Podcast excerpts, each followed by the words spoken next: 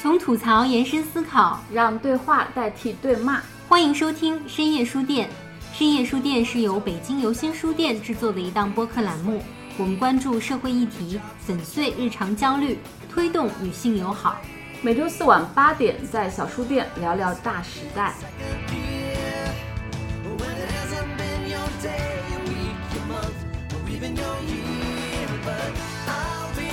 Hello，大家好，欢迎来到最新一期的深夜书店。我是现在吃饱了有点困的一萌。我是最近被称为东城区倪妮的佳琪，我当之无愧。谁谁称呼？评论区啊，嗯，那那也有人说我很完美。啊，那么今天呢，我们又有两位返场嘉宾来参与我们今天的录制了，让我们一起掌声欢迎 B Q 和小猫。哦，啊，大家好，我是被佳琪封为八里庄李银河的 DQ。大家好，我是被 DQ 封为定服装野玫瑰的小猫。哎这种介绍就感觉好像我们请不起真的李银河，然后真的请个难冒道你。能请起吗？Who knows？那么我们这一期，嗯、节目播出的时候，应该大概是在马上就要过年了，嗯，值此新春佳节之际，我们在这里祝大家阖家欢乐，虎年虎虎生风恭喜发财，恭喜发财！给大家拜个早年。拜个早年发财！那我们这一期的话题其实还挺轻松的啊，我们想来聊一聊，在冬天的时候，大家有没有重新去刷了一些剧呀、然后还有一些电影啊，每年冬天的时候都会拿出来反复看一下。对，这就是冬天的一个习惯。嗯，我觉得每个人可能都有。就我个人啊，我就觉得冬天特别容易泛起这种情绪。嗯，那为什么大家在冬天总是有一些不自觉的一些重复的行为呢？我觉得是，首先冬天它就很冷，然后就不想出门。你不想出门，你又要在家里。你在家里其实能做的事情还是比较有限，而且很多时候是你自己。这种时候，你肯定就是要重复做一些事情。反正我是挺容易，就是怀旧情绪蔓延上来了，然后就会不自觉的去反复的做一些类似的事情。那你们俩觉得呢？我是觉得冬天的时候就不是特别想动脑子，哦，嗯对，而且我平常的工作嘛，也需要去看一些很新的东西，或者是很晦涩的一些电影啊什么之类的。然后在自己一个人能够有支配、自由支配时间的时候，我就不太想去看一些需要思考啊，需要那个、嗯就是你动脑子，或者需要你全身心的灌注精神，然后去去看的一些东西，所以就会看一些怀旧的一些东西，然后你能够得到一些确定的答案，不用再去为那种结局抓心挠肺的去猜什么之对对类的。对对对，这就跟下班之后的状态一样。我 我对对对对就是想看点搞笑的，不动脑子的什么的。嗯，对，而且一般来讲刷的剧也都是一些很优质的，而且刷了很多遍，你可以把它当成一个背景音乐，然后在你做别的事儿，比如吃饭的时候、跟朋友聊天的时候，或者你自己做饭的时候，就哪怕错过了剧情，其实也无所谓，嗯，就这种。那我也觉得是因为大家冬天到了，然后身体机能包括思维就开始变得迟缓起来，就是人们开始有那种找寻相似记忆的那种机制就开始启动了。完了之后，你也可以不用太费太多的脑力，然后舒适的记忆的话也会令人比较愉悦，所以你就开始重复这个行为。嗯大嗯，我们像教授一样。认真的分析了批。改论文。那你们冬天或者年底一定会做什么？我自己年底的话就会回顾这一整年，就是来一个反思啊，然后那个总结啊，然后再计划下一年啊，这样子。你应该上我们上一期节目。对对对，DQ 呢？我一般每年过年的时候都会立很多 flag，而且还特别羞耻的把它写下来，然后到年底的时候发现，果然是 红旗不倒，所有的 flag 都还是 flag，然后每年还是乐此不疲的在立各种各样的 flag，希望今年能够至少能够搬到一两个旗帜吧。你你能举举一个例子吗？你今年、你明年、你二二年 flag 比如说那个多点儿时间看书啊，然后或者是说健康生活，一听就不会实现。对包括可以认真的护肤，然后能够学点化妆什么之类的。嗯，虽然这个已经三十多年了哈，都没有实现过吧。其实我也是，我每年都会给自己一个 New Year Resolution，就是新年计划。我去年大概列了十个，还是完成了一个，就是保持一个 真多呀。你给我 shut up，保持一个好的一个运动的状态，然后坚持运动，这个是我今年一直在坚持和践行的，而且我觉得是我。嗯，后半辈子一定都会坚持的一个好习惯。他怎么嘴还瓢了？我去年立的一个 flag 就是实现了，虽然是列了大家五个，但其中一个也实现了，我觉得还挺好的。我当时立的 flag 就是就是远离那些可能会伤害你的人，我今年就做到了。哇，这个特别好。你们说的都太正经了，显得我这个格局有点小。那你说的是什么？我就是冬天就是吃雪糕的频率会疯狂上涨。就是我冬天一定要吃雪糕，而不是夏天，因为你们小时候看过一部剧叫那个《My Girl》嘛，就是那部韩剧啊，看过看过。李多海，对对对李多海，他就在里面吃雪糕，大冬天的。那男主就问他：“你为什么要现在吃？”他说：“因为冬天吃才不会化。”所以，我就。我一到冬天的时候，可能我没那么想吃，但是这个场景老是回到我的脑海中。我一经过超市啊什么的，如果此刻觉得不是那么的冷，我就一定想去买一个吃。然后还有一个就是，其实这个跟你们很像，就是 iPad 今年的手账又一个字没写的。对我也是，我买了好多很好看的手账本，然后买了大概有无数支好看的笔，还有胶带什么的，然后包括会存一些什么电影的票根啊，就是然后或者出去旅行玩的一些门票什么的。这一年结束的时候，你翻翻看，就会有温度的一些记忆嘛。但我永远好像实现不了这种稍微精致一点的生活啊，对吧？因为可能我们的生活过得越来越粗糙了，随着所以说。一年一年过去，就大家好像觉得很快，然后回想起来，又觉得这一年好像如果没有发生过特别大的事情的话，就感觉这一年好像就虚度过去了。所以如果再立一个 flag 的话，现在也算在新年里嘛，我希望能够可以认真的记录生活吧。哪怕是用别的方式，对吧？我本来也想之前的时候有想过自己开一档播客，就是其实也不是为了说给别人听吧，就是记录一些自己的想法，包括你在做一些事情的时候的一些感悟什么的。嗯，对。因为听众朋友可能不知道啊，我们佳琪是一个手账达人。之前他刚来公司的时候，还把那个他的手账带过来，就是他有很多本，然后真的是做的很精美。虽然他自己是自谦说觉得做的一般，但是对于我们这种可能也不太懂这个手账的人，我真的觉得做的很好，因为他为自己有一些贴画呀。我没觉得一般，我觉得挺好。哇，你刚来的时候你说，哎呀不行，我这不好意思拿出来什么的，因为我一次性拿来了二十本。二是这种炫耀的感觉过于明显，所以有点不好 意思。但是对，那都是五年前的手账，就近五年就这样了，过去吧。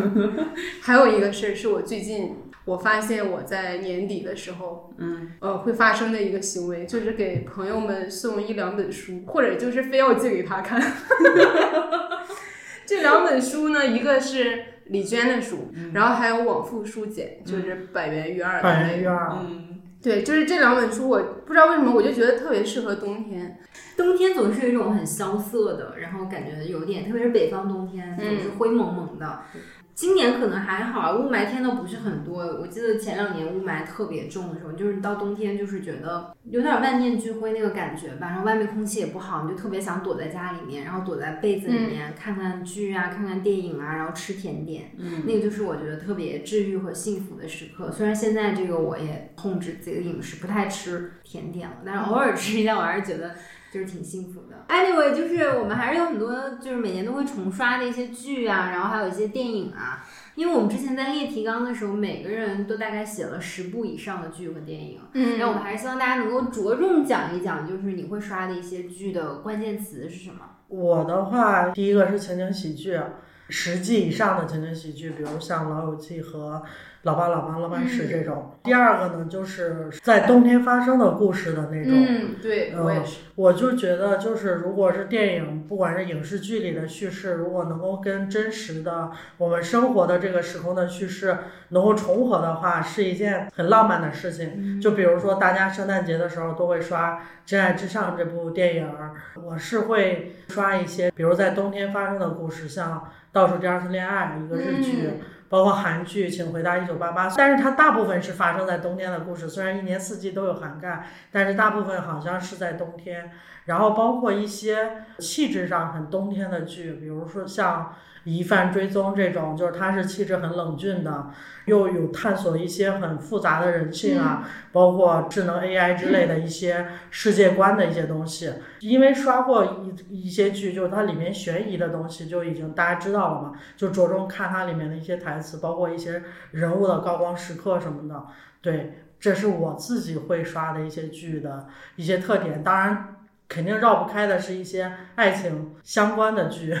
或者是电影这种的，尤其是一些著名的，然后大家都会知道的，什么，比如《爱在》系列，《爱在日落黄昏后》啊，包括什么《当哈利遇见莎莉》啊等等这种，就是很经典的一些爱情电影，然后又很温暖，又很浪漫，又很美。我的三个关键词就是雪、默契和在一起。我举个例子，就是我每年冬天的时候都会重看史努比。就我小的时候，不是寒暑假会来北京嘛？我妈当时在北京工作，然后那时候北京的地铁口都是里边有音像店的。我们就是总是从那个西直门那个闭口出来，然后那块就有一个音像店。我那时候也应该就上小学，我每次经过那个音像店，我就往里瞅，我就发现里面有两部动画片。一个是史努比，还有一个就是花仙子。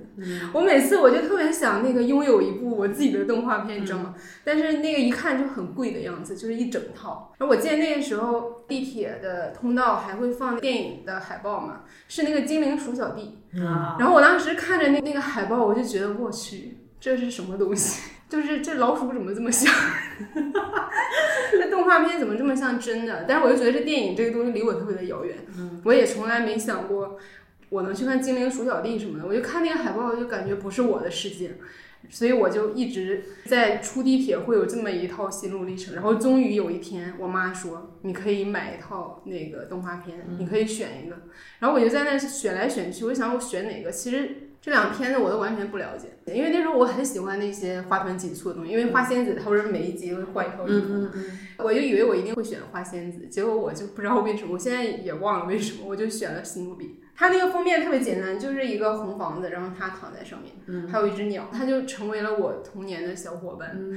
然后我记得第一集就是圣诞节，他们一帮小孩在那儿派对什么的。这是我人生第一次知道什么是圣诞节，然后包括万圣节，我也是从这部动画片里知道的。但最重要的就是那个主角他很孤独嘛，就那个查理·布朗。史努比虽然是他的狗，但好像也并不是那种说啊，宠物跟主人特别亲密，天天黏在一起。甚至史努比老是嘲笑他。我当时就觉得，哎，这个动画片挺怪的。而且这部动画片你没有发现，他没有父母出现，包括上课的时候也没有老师，甚至我妈她就。不记得我大部分的喜好，但他知道我很喜欢史努比。就是如果在商场里什么看到那种玩偶，他会问我要不要。但是别的玩偶，他就我怎样说他都不给我买。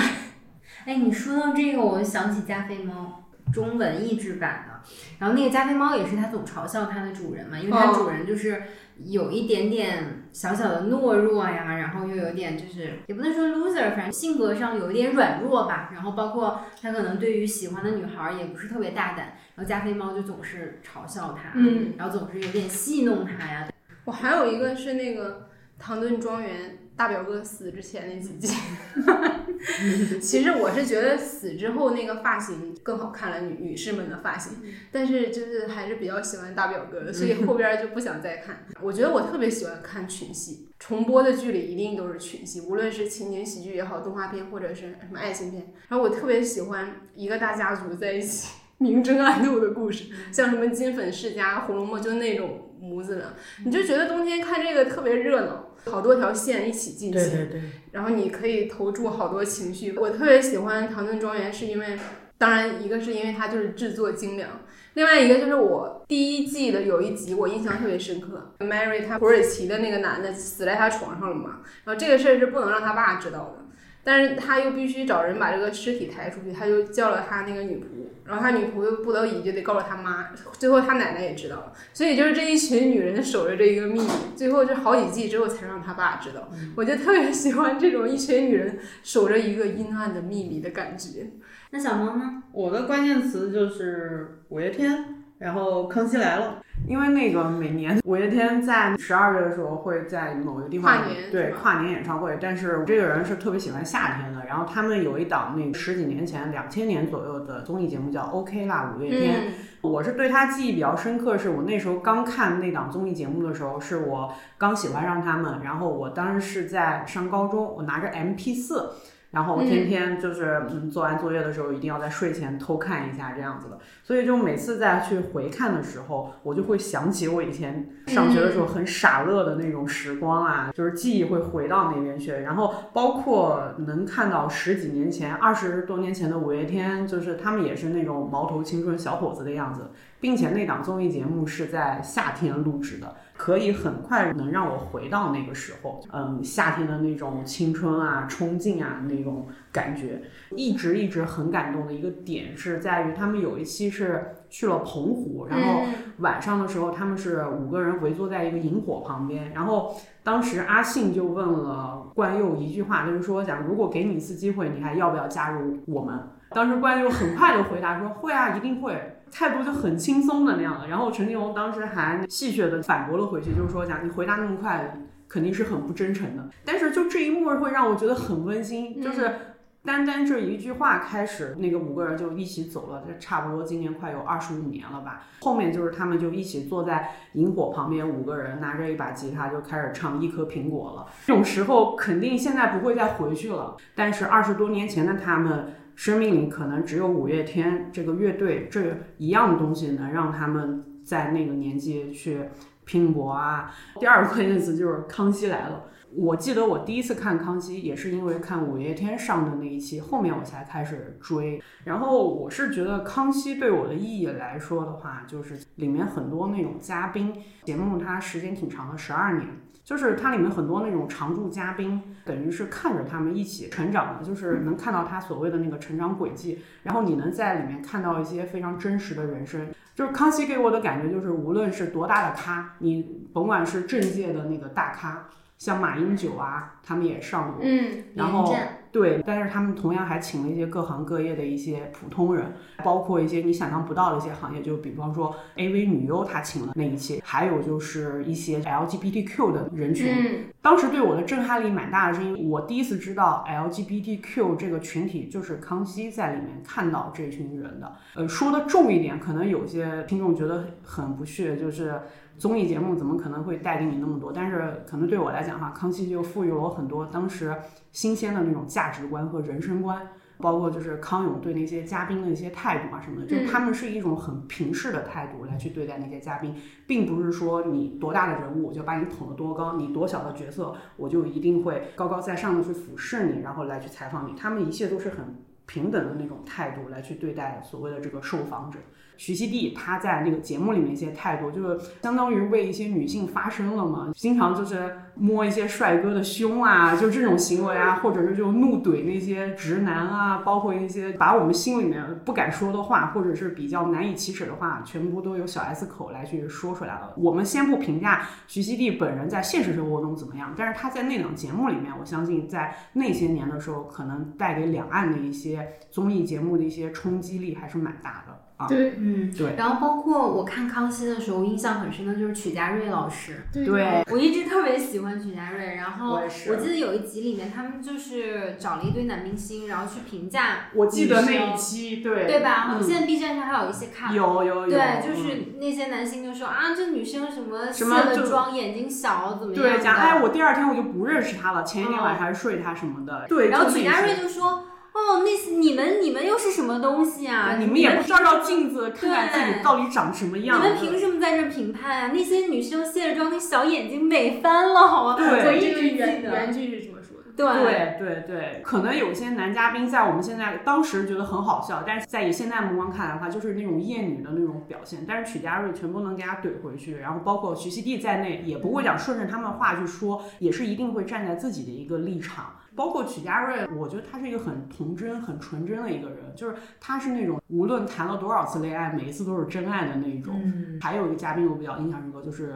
罗美美罗姐，虽然她已经去世了，了，对，但是她就很可爱，她就不会再去找跟自己同龄的，她四五十岁还在找二十多岁的小鲜肉，她就觉得说我人生已经这样了，我一定要好好享受我的人生。嗯。对，就是那种态度我很喜欢。嗯，你知道她后来不是上了很多期嘛？但那些我现在不太会看，我有时候会翻看他第一次上康熙的时候，哦。他个人专访，然后分上下两集，啊。然后他就讲说什么他被男人骗钱呀，嗯，然后他怎么嗯进入演艺圈的呀，然后他对于演艺圈的大哥骚扰他有多么不屑、啊。对对对，就是每当我人生低潮，或者是就是觉得有自己有比较懦弱的时候，我就翻看这两集，然后我觉得他给我很大的勇气和鼓励，真的、嗯。就是你会看到一个女性的那个就是那种坚韧，然后包括她说，嗯、她被她那个男朋友骗了很多钱，然后当时她就有一点哽咽，然后有点想哭，但是她马上又用一个笑话就这样遮过去了。嗯，你会发现她内心有很脆弱的时候，但是她真的总体上是一个很勇敢的女性。其中印象比较深的一期是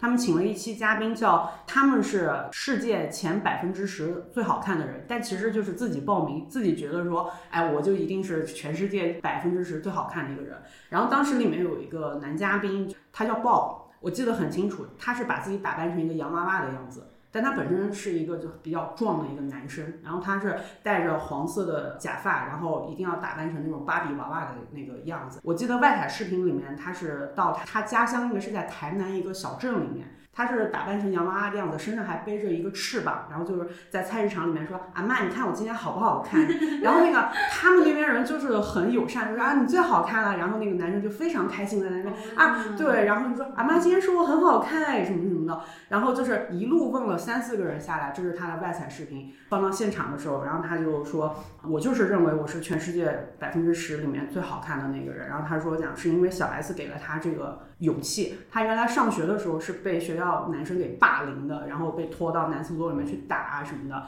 然后还被辱骂。打完以后看了康熙之后认识了小 S，小 S 给了他这个鼓励。然后可能就是只是节目上一句话而已，但是就鼓励到线下的他。他里面说了一段话是这么说的啊，他说：“你的美丽不是大众社会来定义的，你原本的自己就很美，不需要迎合世界规则来去改变自己。”我觉得他当时是现场里面最自信的那个人，这也是他得到《康熙来了》这个节目的鼓励，也是我们从《康熙》里面看到的所谓的这个做真实自己的那种价值观的体现。嗯，其实康熙还是开创了很多先河的。我记得有一期是讲什么娘炮舞蹈大赛，啊 就是让好多男在传统印象当中比较娘的一些男明星，然后去跳舞，嗯，对。就特别好笑。还有那个，他们不还有一些就是那个爱穿女装的男生，让他们过来变装，还有就是会时不时讲那些整容啊或者卸妆啊那个什么的，就，是卸妆男人。对开创了很多华人综艺里面的一些先河。这样是对，嗯，我的关键词是轻松、欢乐和温暖。其实也可以综合你们以上所有的答案，对就是我到冬天就喜欢看一些这样的一些作品，一直会每年反复看的就是《欲望都市》和《绝望主妇》。嗯，因为这两部戏其实都是在讲女性友谊的嘛，而且真正的这种女性之间的互助啊和女性情谊是非常能打动我的，它也是群像戏。然后不同的可能就是《绝望主妇》，它可能偏故事性多一点，四个主妇，当然后来还有一些其他的一些女性主角啊，《致命女人》其实它的那个班底就是原来《绝望主妇》的班底。啊、然后它的那个故事有点像，但是《绝望主妇》其实更好看一点。然后这四个主角就是他们每季都会有一个悬疑的一个案件呀，或者是他们要揭开谜底的一个事情，就是他们也会每一季都会有一些共享那个阴谋也好，或者秘密也好的这么一个事情。因为他第一季就是讲他们的好朋友自杀了嘛。自杀之后，他们就是想揭开这个谜团，而且他们四个人一直觉得很愧疚，因为他们每天都在一起，觉得很欢乐很好。他们又住在同一条街上，但是他们不知道为什么他的朋友其实有很多深藏在心底的秘密啊和一些痛苦。嗯，对，就是你这个时候能发现，女性其实她的共情能力真的非常强。对，而且这个编剧他其实在编的时候，他就说。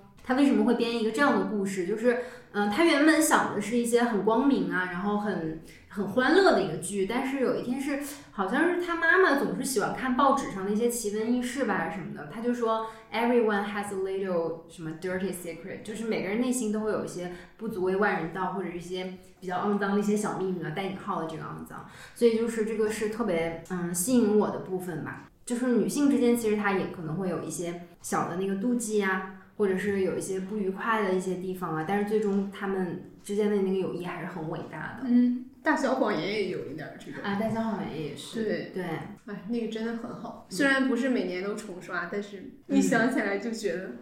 好有品味哦。那那个那个整体的调子可能还是稍微偏灰暗一点、啊。绝望主妇和欲望都市它都是，当然里面有很很多爱恨情仇啊，但它整体的一个基调是偏轻松的，对，它最后总是比较轻松的一个结尾。另外就是欲望都市嘛，嗯，它讲的也是除了女性之间友谊之外，还有这个亲密关系里的这种。我我看这两部剧的时候，我那时候还都在上大学，到现在我已经就变成了和剧中人的年龄差不多快接近的这个年龄段了。就是这些剧，你每年翻出来，你好像再看一遍都会有一些不一样的一些体悟。对，然后我记得我那时候。嗯、在那个宿舍和好朋友一起看《绝望主妇》嘛，然后一直到这部戏完结的时候，我们还觉得就是挺伤感的。然后我们俩那时候还一起交换到美国的时候去环球影城，然后去看那个。它里面就是有一些场景，会有一些电视剧啊和电影在那儿拍嘛，就是有拍《绝望主妇》的那条街，它叫什么那个紫藤镇嘛 （Wisteria Lane）。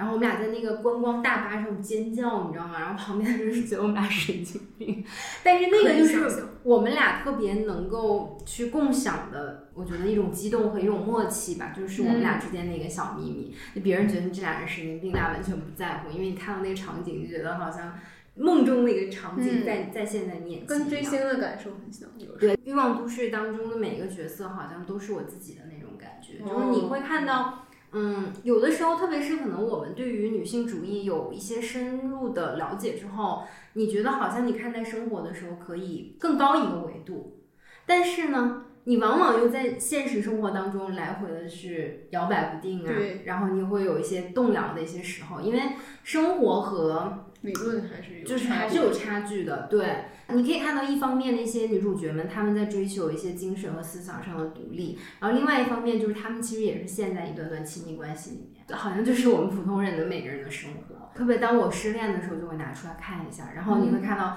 每一集可能就是一开始，比如说 Carrie 她又。和那个 Mr. Big 又又有什么什么样的感情纠葛，然后结尾的时候，四个女生又去一起喝酒了，穿得漂漂亮亮的，然后你就会觉得，哦，好像也没什么大不了的。嗯，对，就也是给了我很多勇气吧。嗯，那个《欲望都市》它不是今年又重启了嘛？二十年之后又重启，然后他们的续集叫《And Just Like That》，就是就像那样。重启我大概看了几集啊，就是有很多很感慨的地方吧。因为那个 Mr. Big 结婚之后，他就在洗澡的时候就死了。然后一周之后就爆出了很多女性去指控这个真实的演员，就是他就是性侵啊什么的，有一些性骚扰这样的一些行为。对，所以我不知道 这个剧情和他这个真实的是不是因为他这个事情，所以编剧把他写死了吧？就是你好像一下子从二十多年前的那种非常浪漫的一些呃情爱当中回到了现实。这个嗯主角们他们也渐渐的衰老了，五十多岁的他们怎么样去面对生活当中的一些苟且？就看的还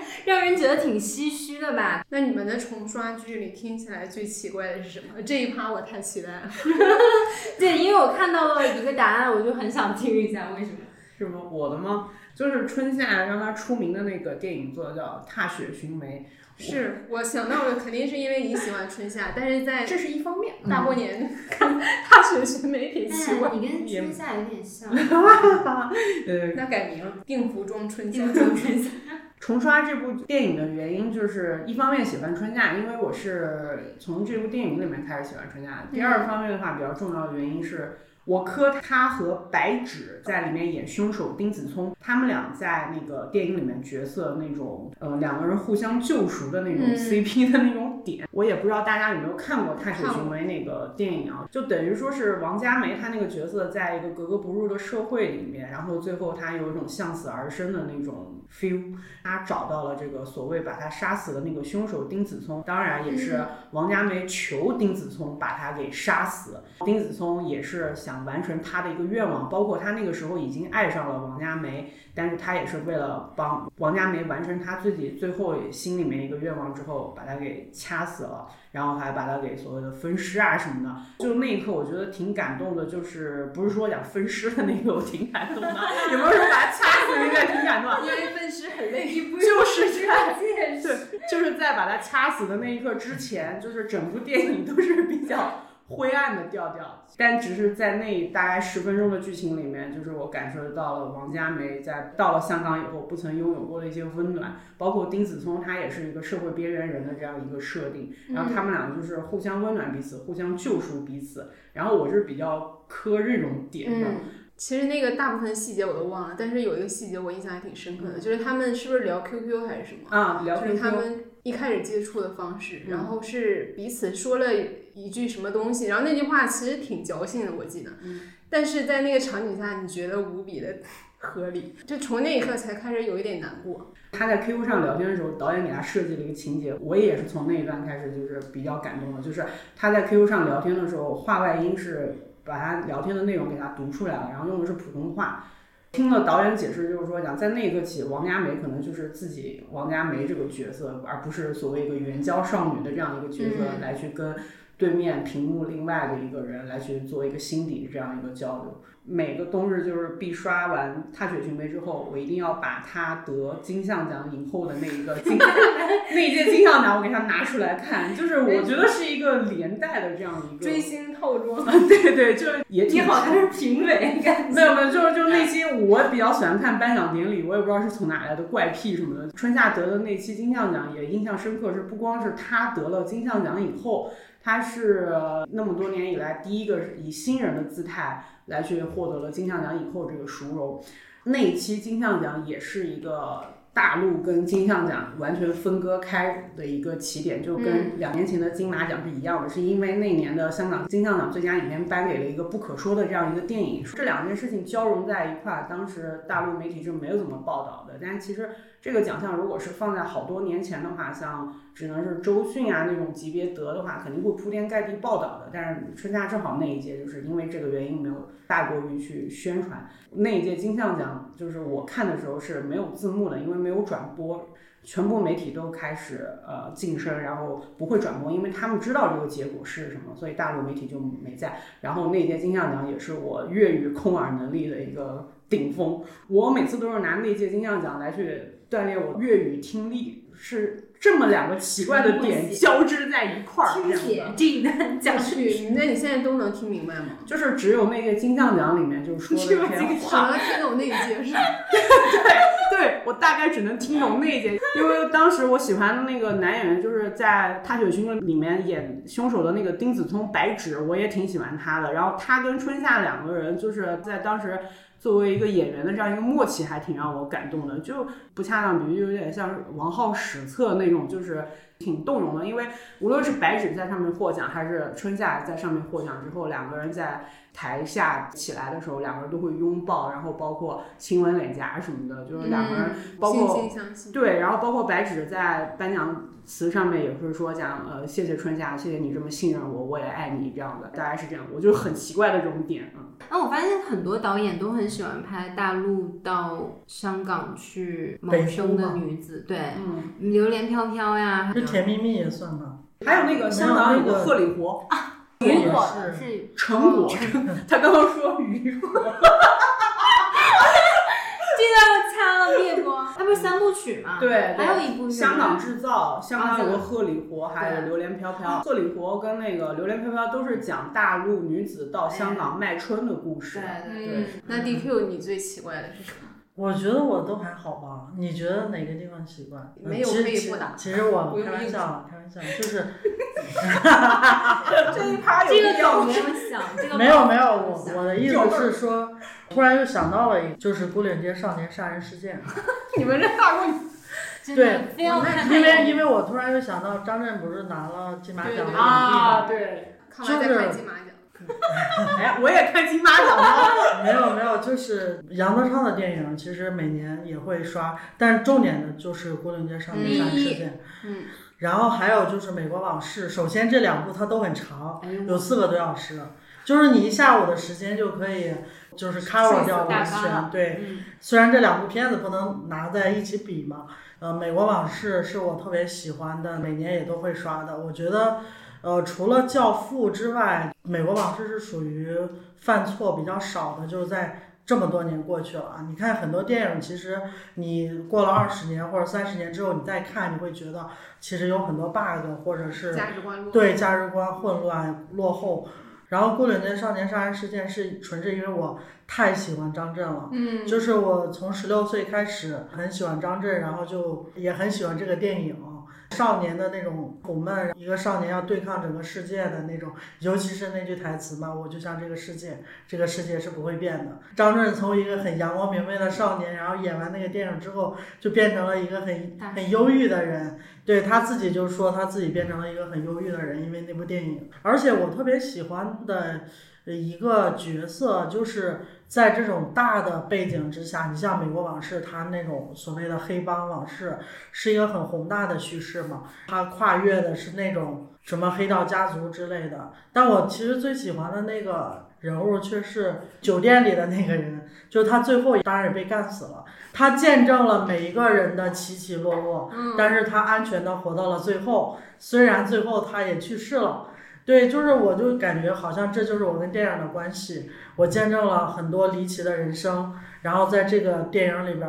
有童话一样的人生，然后有这种很晦涩的，然后有这种大起大落的，有打打杀杀的，刀耕火种的，雨夜追凶的等等。嗯。但是作为一个旁观者来讲，你又不是完全的旁观者，然后你还。有参与过，有跟这些人物产生一些交集，当然这是我一厢情愿的想法吧。就是说，我觉得好像我在重刷的时候，就会跟里面的人物产生了某种情感上的链接，或者是某种交集，就像在电影里的那个旁观者一样。嗯嗯，然后我会把它带入到那个角色里，而不完全是一个观众的视角去看待这部电影。这两部电影我是每看必哭的，我也不知道为啥。我想看你哭。每次你就看的时候，就会不自觉的就会流眼泪，因为你会觉得这个生活，或者是哪怕是再恢宏的人生，哪怕是再牛逼的人物，他可能也会有他得不到的东西，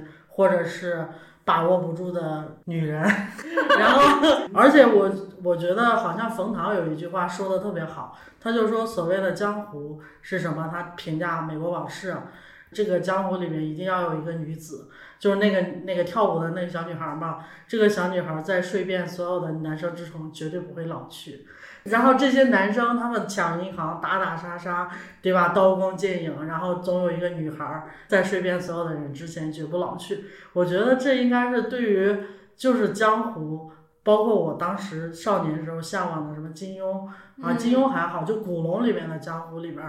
的那种最好的一个诠释了。嗯，对，所以我觉得我看的电影也好，或者干嘛也好，好像还没有那么太 girly 的那种感觉。有一点男性叙事啊，我可能本有一个男性的大脑，就是邵艺辉不说他也是，对，就很少年的那种感觉，是永远能够打动我的一些东西。其实我也是，嗯，我其实没有什么特别奇怪的点。如果非要说的话呢，那可能是一部电影叫《爱很复杂》。嗯，你之前推荐我。其实它也没有什么奇怪，它整体也是就是轻松温暖，但它讲的是老年人的爱情故事，整体基调也是就是挺轻松的。而且呢，里面这个女主角是那个梅特尔·斯特里普演的。我觉得就是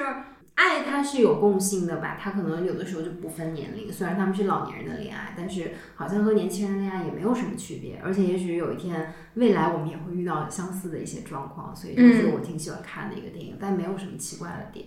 宋佳琪，马大帅，挺欢乐的。我昨晚还看，嗯，就是看他当然也很正常，但是可能说作为一个都市白领，啥呀？你就北京朝阳区是吗？时不时的看一下马大帅，也是稍微有那么一丝反差感。作为东城区迷迷，对。爱看马大帅，我昨晚还在看呢，我不知道你们看没看过。他那个看过，他那个片头曲就特别的搞笑，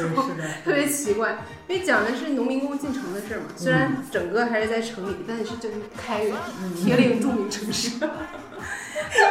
片头曲就是高楼大厦，基本没有那种很简陋、很贫穷的那个画面出现。然后他是赵本山唱的，就是一直在唱怪怪怪怪怪怪，我就觉得那个场景。应该不是开元吧？开元有那么繁华吗？没去过，不知道。没去过，真不知道。虽然我其实严格来讲没有每一集都看，我就是小的时候它就很火，有的时候你就跟着那个电视谁在放你就听那么两嘴。但是越长大之后，我就发现他毕竟在 B 站鬼畜区也有一定的地位，你就感觉你每年不看一下范德彪，这一年就没过去。对我每年过年的时候，跨年都会用那个德彪，对不如我们重新来过 那那张图片，然后作为我的跨年仪式感，就是不管文案是什么，然后一定要我配那个一定要用那对个。，这个我可以证明。就是我已经在你的朋友圈上看过两次这个图了，虽然我们才认识不足半年。对，因为而且那部剧里边的好多镜头都会拿来剪杀死那个石家庄人。嗯，那里边的镜头，再配上这首歌，就是把那种铁西区下岗工人的那种感觉，那种类似于华北平原的忧伤，描述的特别的到位，你不觉得吗？对，你知道前几集就马大帅进城，他就进了三到四次局子，嗯，就是整个那个荒诞当中，他又一直在搞笑，你知道吗？我记得当时是他不小心被一个人就调换了包，然后那个人是一个制造假钞的一个逃犯，对，所以这个假钞警察就觉得是马大帅做的。假钞怎么回事？马大帅说，假钞是我们谱子，他今天没来，我是马大帅。什么谐音梗？就很多这种你现在情况看到气死莫了。名其妙。然后包括他进城就钱被偷走了，他就在地上看到一张一百块钱，他就装作系鞋带，就特别想把这一百块钱 捡走。结果这刚做好准备，过来一个人脚底下沾着口香糖，一脚就把那个钱给踩着了。他就一直尾随这个人，就各种跟他贴身，就是挺奇怪的看起来。然后终于那个人站住了之后，他把脚就踩在那张钱上，那个才得到这一百块钱。但是这一百块钱呢，又是假钞。对 对对，你知道，就前面这一整个系列，我就觉得已经很华彩了，就是那种荒诞跟荒谬之中又有一丝可笑，让你觉得，哎呀，你要是过度的去同情人家，显得很很假，就好像很不必要。但是它确实又是当下的那个农民工进城的一个缩影吧。就你现在到豆瓣评论区看到，都会说它是什么巅峰之作，然后现在一定拍不出来。确实，它其中有很多讽刺，包括对我们的执法机构疯狂的讽刺。但是我觉得也没有必要去把它抬得那么高，因为它也是有很多落后的价值观，就毕竟那啥，对吧？你用性别视角来看的话，就范德彪就是一个普信男嘛，然后包括马大帅就是一个窝囊废嘛，他其实真的没有什么能力，但是里面的女性都很漂亮，这些人都是围着他们转。然后包括范德彪，他就觉得每个女生跟他说一句话，他就觉得是对他有意思，然后他还劝别人说，人家不理你你就算了，你这对感情太不负责任。就很荒谬的一套言论，但是因为他又是一个特别可爱的形象，就把灯泡吞到嘴里啊，就莫名其妙的有一种很天真的感觉，你又恨不起来他。我感觉确实，你如果只用性别视角看一个事情，有的时候也是有点窄化。就性别视角是一个视角嘛，对对对，对，所以抛弃那个的话，我其实看的就是有来道去儿的。就马大帅他女儿和他的朋友，那个马小翠儿和司马路刚的，我也是为他们的爱情流下过眼泪。还有可怜的吴总，吴德荣总经理，维多利亚国际娱乐广场。就是这阿威喜欢吴总，然后德彪喜欢阿威，然后吴总又喜欢小翠儿，小翠儿喜欢刚子。司马路刚没听说过吗？总之，作为一个东北人，我必须得在每一年的某一个月份，就是召回一下我的东北魂，不能沦落成一个都市丽人。三里屯 Jessica，所以就是三里屯 Jessica，不忘来处，挺好。那我们接着下一趴，就是说一说你们自己喜欢的剧的一些偏好，就你觉得只有你会喜欢，或者说不是那么大众。独特的。有时候我会就是重刷一些综艺，因为综艺很多时候它其实就是时间性蛮强的一个，就很难是会重刷的。但是我一般来讲的话，会选择我会喜欢的人物，然后去重刷某些综艺。比如说那个《明星大侦探》里边儿，我特别喜欢白敬亭，虽然我本人是对小白就还好啊，就是，嗯，但是我就特别喜欢他参与的那个《明星大侦探》的那几集。然后最近我又发现了一个那宝藏男孩儿叫火树，旁边有一个人沉默的疯狂在给我打 call，然后就是他是清华一个教授，然后是那种高智商代表嘛，他是参与了那个绝杀二十一天之后，然后现在是在做那个密室大逃脱的大神版，他那种逻辑性会很强，可看性就很高。那种明星版的密托其实我就一般了，但我会很喜欢看大神版，因为有火树。然后另外一个我还喜欢看，比如像《老友记》这种的话。可能不会从头到尾重刷，然后一般会就是尤其在冬天的时候，可能会刷它感恩节、圣诞节和新年特辑，因为一般就集中在两集，就第九集或第十集这样，就是看他们怎么样去聚在一起过每一季的，他们都会出一些状况，但是最后还是一个 happy ending 的那种感觉。然后火鸡汤的头上，对对对对对，这有点像圣诞节刷《真爱至上》一样嘛，就是。这种叙事之间的重合，会让你有一种能够参与到他们的那种感觉，而且尤其是《老友记》又是这么一个算是成人童话的这么一个感觉吧。嗯，我觉得白敬亭他就是演戏的水平啊，这些就是没有什么 亮点，他就活在《明星大侦探》里就行了。对，他在《明星大侦探》里是会发光的那种。对，而且我还磕过他跟鬼鬼的 CP。破破破。婆婆的日常，我也是特别喜欢《明星大侦探》，但是我会重看那个团魂的那几集，啊就是《No 作 No Die》。对，那是一个系列，还有就是那个《决战欧冠之巅》，就是和萨、鬼白、欧、乔他们这个最原始的版本出现的时候，我真的特别喜欢看那种默契十足的那种画面，无论是综艺啊、喜剧还是电影，对方一个眼神，这个就知道递梗，就那种效果真的，因为是足球的比赛的一个背景。他们要出场，大贝宁非要那样跑步出场，他们所有人就是都别动，就让他自己这样走出去，对吧？他要自己走出去。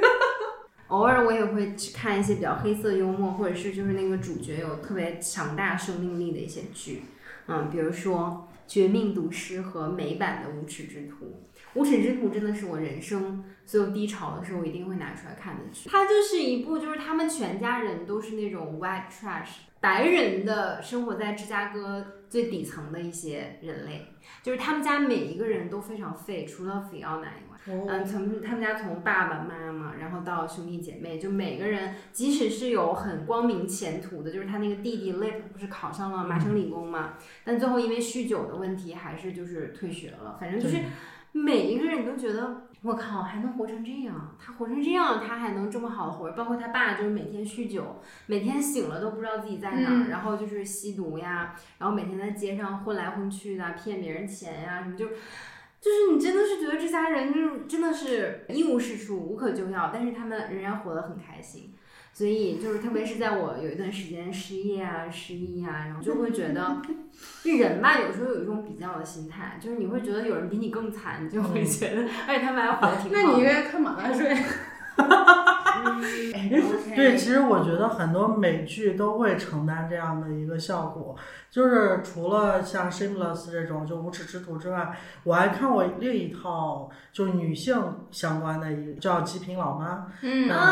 对它里边也是每一个女生都是，就是从十七岁然后生了，对怀孕，然后好像对她女儿也是，她外婆也是，她妈妈也是，然后每个女人都觉得自己活得很失败。但是里边有一个 A 互助会，就是戒酒的，里边有一个老太太。后来得了癌症，老老太太说的特别的好，她就说她三十多岁的时候已经把世间所有的毒品都尝过了，所有的就是牙都烂了，然后还烂胶，然后跟着一帮摇滚歌手，就是天天醉生梦死的那种。当他三十多岁又从这样的生活中醒来，见到阳光之后，他决定我不能再这样下去了。然后换了一口牙，找了工作，去过自己所谓的稍微正常或者显得挺很 normal 的一些生活，但是是回到正常的轨道上。确实是像一萌说的，就是当你在你人生跌到谷底的时候，或者是你在你那个情绪特别抑郁的时候，你会觉得，其实我只要稍微努力那么一点点，就是我可能就是从床上。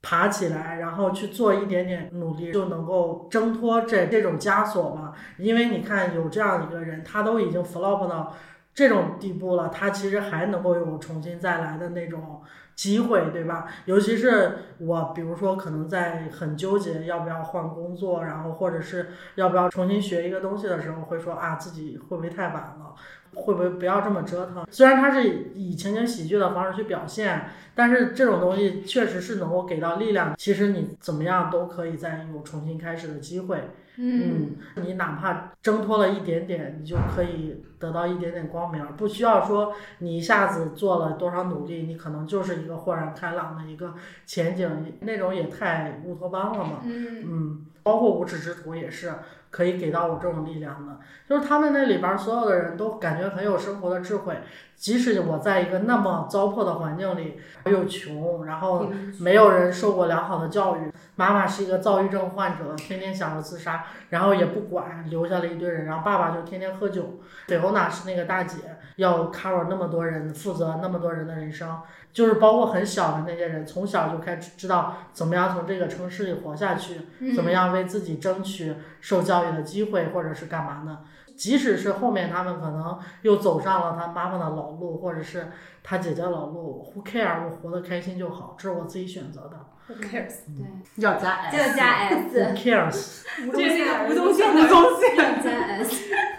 就是我我也是觉得，可能我骨子里是那种喜欢有一点自毁人格的那种主角吧，或者是自毁人格的那些人。他剧里的每一个人都是那种刚刚在燃起希望的时候，又自己因为各种各样的原因把这个希望又浇灭了，然后在极度绝望的时候又有一次反弹。嗯然后你就会觉得这些人真的就是小强一样的人类，而且他们就像 DQ 说，有很多 street smart，就是那种街头智慧，可能就是不是说在大城市里面生活、受过良好教育的人的那种生存的一些智慧。包括这部戏，它不追求政治正确，它里面有很多很多政治不正确的一些点也好，或者是那些人，他可能不是说传统意义上极度善良的人，但是他们也不坏。就是他们也不是极度的坏，就有点小奸小恶，真实的人就是这样。也有一些偷奸耍滑呀，然后可能去欺骗政府呀，或者是想要占别人便宜。反正这部剧就太好看了。还有一部就是《绝命毒师》嘛，主人公是一个高中化学老师，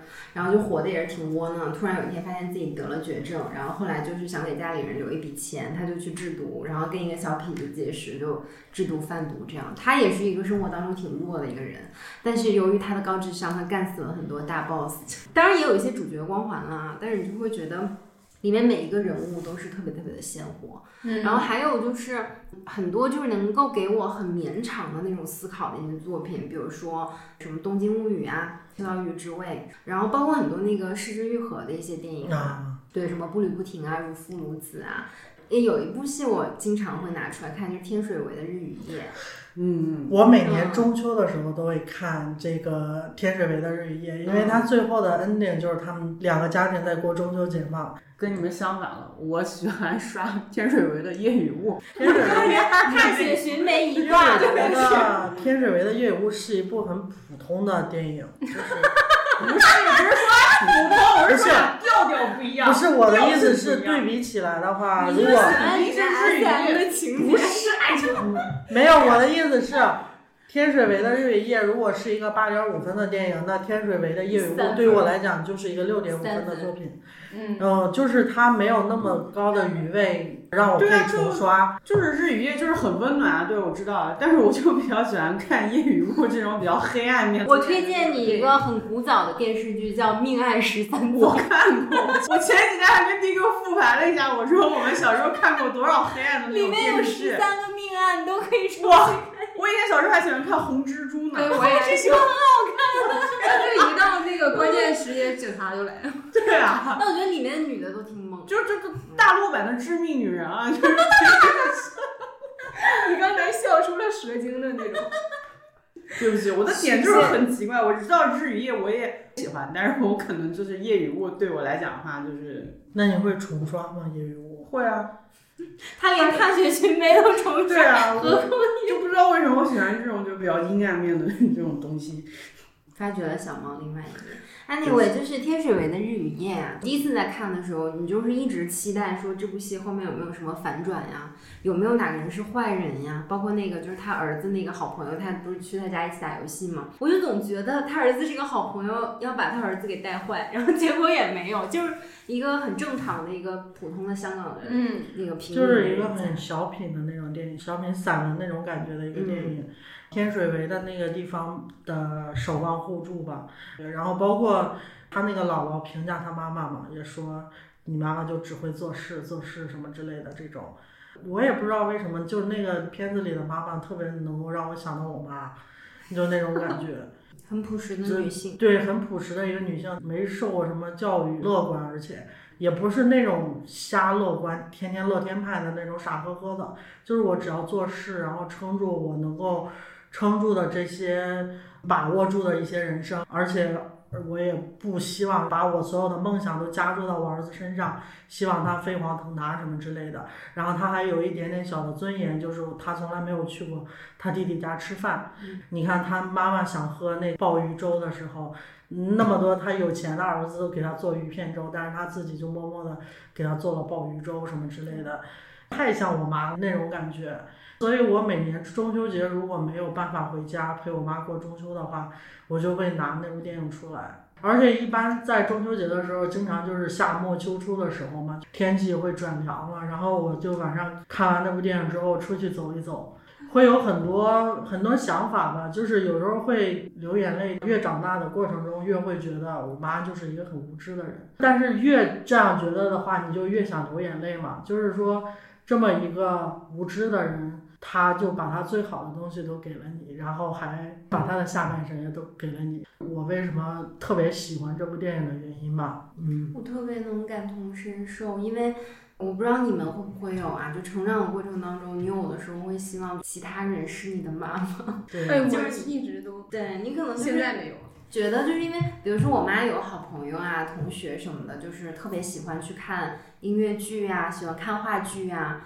可能我妈就不太会去看这些，或者是她那个好朋友特别喜欢去看电影啊，反而她女儿就不希望大家一起看。然后我就是那种特别希望能和我妈一起去看话剧。我当然我会和我妈看电影，但是看话剧、音乐剧，我妈不是特别感兴趣，或者我妈也不是特别爱看书的人。好像我不知道，就是说你和爱看书的人会不会有更多的共鸣，或者是有更多的共同语言。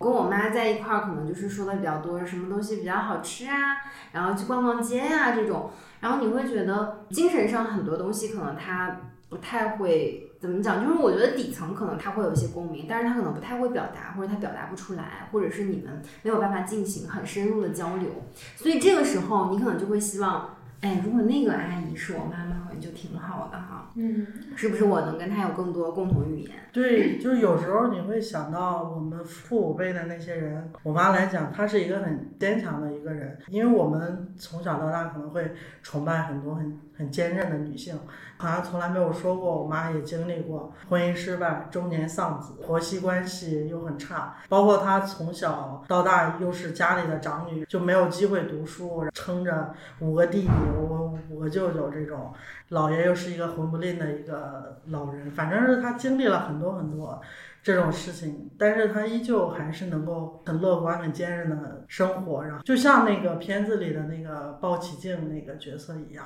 他有一种很朴素的那种乐观的生活的精神。其实没必要到影视剧里边找一些支撑或者偶像，你会发现身边的人其实也能够指引你自己的生活，只是我们很少去发现他们而已嘛。就是我现在想想，我会觉得，任何一个人把我的妈妈换掉，然后变成我的妈妈，好像都不如我妈妈那么好。因为我妈妈真的是特别特别爱我，嗯，全身心的爱我，然后对我也是特别无微不至。就是现在我都已经这么大了，我都三十出头了，就我都已经过了三十岁了。但是我每次跟我我妈打电话的时候，旁边只要有人都会觉得。你是不是有病啊？就是妈妈那种，就是我在我妈面前有点像一个小孩子一样，就是我会觉得人生可能就是你的父母呀，然后你的出身呀，你真的是没有办法改变的。但是，嗯，真的从你身边的人身上发现很多闪光点。我妈妈也是那种，是一个很坚强、很坚毅的一个女性。虽然她也逃脱不了那个时代，就是我觉得我妈妈是世上最好的妈妈。对，其实我在很焦虑的时候，或者压力会很大的时候，就会经常做两个噩梦。有一个噩梦就是身边所有的认识的、不认识的人都会在言语霸凌你，就是围着你说一些很奇怪的一些话，或者在骂你之类的这种。突然有一天，你发现你身边的朋友都变成了恶人，他拿着你所有的弱点或故事过来欺负你，然后这个时候我妈就会在我梦里出现，帮我去辩解这些事情。因为我是不太 care 这些事情的，我也不知道为什么这是一个噩梦哈，但是确实是会惊醒的。就是你在挣脱到那个噩梦的时候，我妈就会出现在我梦里。然后第二个就是也不能算是噩梦吧，就是我焦虑、压力大的时候会做的一个梦，就是我小时候一个人站在我老家后面的一片树林的前面，然后深吸一口气，而且永远是黄昏的时候。就好像是秋天的某个黄昏，然后树林里会有那种风吹过来，然后你深吸一口气，会有深秋的那种感觉，然后你一下子就会变得很落寞，就是在那个情况下，因为那个树林很大，然后后面又是田野，很空旷，然后就你一个人，然后我挣脱的就是我能听到我妈叫我回家吃饭，好像她就是在梦里的一个坐标一样，指引你的方向，或者是拉你出来一些很黑暗的一些地方吧。我又突然想到了，为啥我们会重刷一些《老友记》或《老妈浪漫史》这样的一一些很温情的剧嘛？因为它能给你一个确切的答案，不管他们经历了所有的争吵，还有什么反目，或者是爱情的一些纠葛，然后工作上的不顺。就永远会有朋友站出来扶持你，我觉得这就是友情最好的模样。嗯，你有没有觉得，比如说我们喜欢看《老友记》啊，《老爸老妈浪漫史》《武林外传》《生活大爆炸》，其实归根结底，我觉得它都是在讲友情。嗯，对。当然里面会有爱情，但是它都是以友情为基础的。是。对，小的时候你可能觉得，反正我是这样，我以前就是挺恋爱脑的，我觉得爱情。是世界上最重要的事情，没有之一，最重要的事情。但你越长大，你越发现，好像爱情没有那么重要，或者在你生命中占比好像没有那么大，反而是友情在你生命中的占比越来越大，越来越重要。我也是觉得友情，我觉得任何一段关系都是一样的，没有必要一定要去追求轰轰烈烈，或者是一时炸裂般的那种感受，但是它一定是那种静水流深也好，细水长流，对，细水长流的这种感觉，就是我们越了解。我们越相处越喜欢彼此，就我现在特别喜欢这种感觉。然后我觉得不一定要有永恒或者永久的那种友情，但是我非常非常珍惜生命里每一段友情，就是它真的是非常纯真的那个感觉。因为你爱情里面可能你还有荷尔蒙啊，对吧？你还有一些彼此对于身体的那种吸引，对，就有各种的。但是友情真的非常纯粹，我觉得比爱情纯粹很多。《武林外传》我有个小故事。之前我们录《幻世界的好工作》第二弹，就讲不要做伪学霸的时候，我不是举了一个我朋友的例子嘛？嗯，我听了。然后评论区还有人 diss 我，让我也挺心伤的。他就说，他说人家跟你说的心事，你竟然就当着这个节目给说了出来。啊，其实我并没有说他具体的心事，我只是就笼统的概括了一下，就根本没说细节。但是我一提到《武林外传》，我就想起他了，因为《武林外传》是我们小学的时候特别火。对，然后有一次我是不小心看到我这个朋友的笔记本，它上面就记录了郭芙蓉的 一些事迹，以及他身为一个小学生对郭芙蓉的一些观影感受。我小学只知道，然后听过那个《坏世界好工作》那一期的话，就知道我形容这个朋友的性格是非常火爆，然后他成绩特别好，挺骄傲的一个人。跟他在一起相处，有时候会有些紧张。但是我看到那个笔记本那一瞬间，我突然就移情了，你知道吗？就是他觉得我就是郭芙蓉。就是你当时你看到这话，觉得很可笑，因为小时候你也没觉得郭芙蓉身上有那么多什么很深刻的东西，就觉得是一个咋咋呼呼的一个小女孩而已。而且尤其是现在回想起来，就觉得那个感觉完全不一样了。而且我觉得小郭就是《武林外传》里人物弧光最完整的一个人，他是真的在成长，其他人可能有有所反复。我现在在想起这个人，我在看《武林外传》就经常会带入他，就是童年的这个小伙伴，他虽然有很多自己的问题没有解决，然后还被别的朋友说成 是伪学霸，但是他在那里面自由自在的生长着，有自己的爱情和友情。呃，我们很多时候的价值观其实就是从这个影视剧里面习得的，就是为什么我们会重看这些剧，然后就好像是一点一点不断去确认的过程，不断去确认的过程。当有很中二的一些想法，就是说我们会坚持这个价值观是正确的，所以又不断的去确认。到底吸引我们的是什么吗？其实都是一些很普世的，然后很正常的、很光明的，就包括勇气、友谊、光明、温暖、正义、自由等等这些很普世的一些观点。你这样说好像很中二一样，对吧？我觉得你那个朋友就很可爱嘛，他就带入到这里边之后，这永远是给你一种向上的力量。就是你不管你在生活中遭遇什么蝇营狗苟，或者是一些很奇葩的事情，但是内心其实还是有一点小火苗，告诉你你需要坚守到那种所谓的就是火把。我现在每天晚上睡觉还是会听《武林外传》入睡。我我有，因为你知道有时候晚上看了一些什么东西，你会很兴奋嘛。不不是说那个，没人听这个呀，他自己先想到的，